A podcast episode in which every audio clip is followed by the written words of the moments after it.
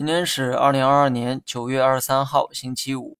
大盘呢没能击穿五日线，所以目前还不能预期反弹。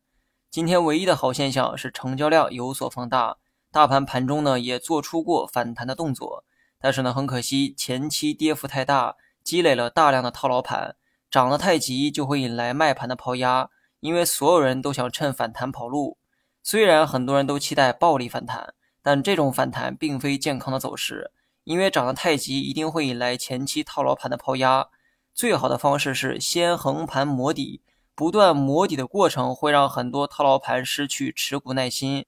当他们等不到反弹的时候，最后也只能选择在低位割肉。等套牢盘都跑了，后面涨起来自然就没有阻力。所以啊，慢慢等吧。等反弹之前，要先学会等横盘。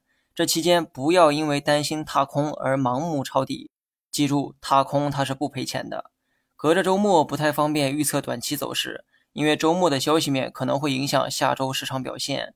尤其是在这样一个特殊的时节，任何一天都有可能出台新的政策。如果要出消息，国内肯定是出利好的概率更高，至于海外那就不确定了。而目前消息面还没看到实质性的利好，技术面也没看到明显的止跌。短期的市场，我也只能重复那句：谨慎为主。好了，以上全部内容，下期同一时间再见。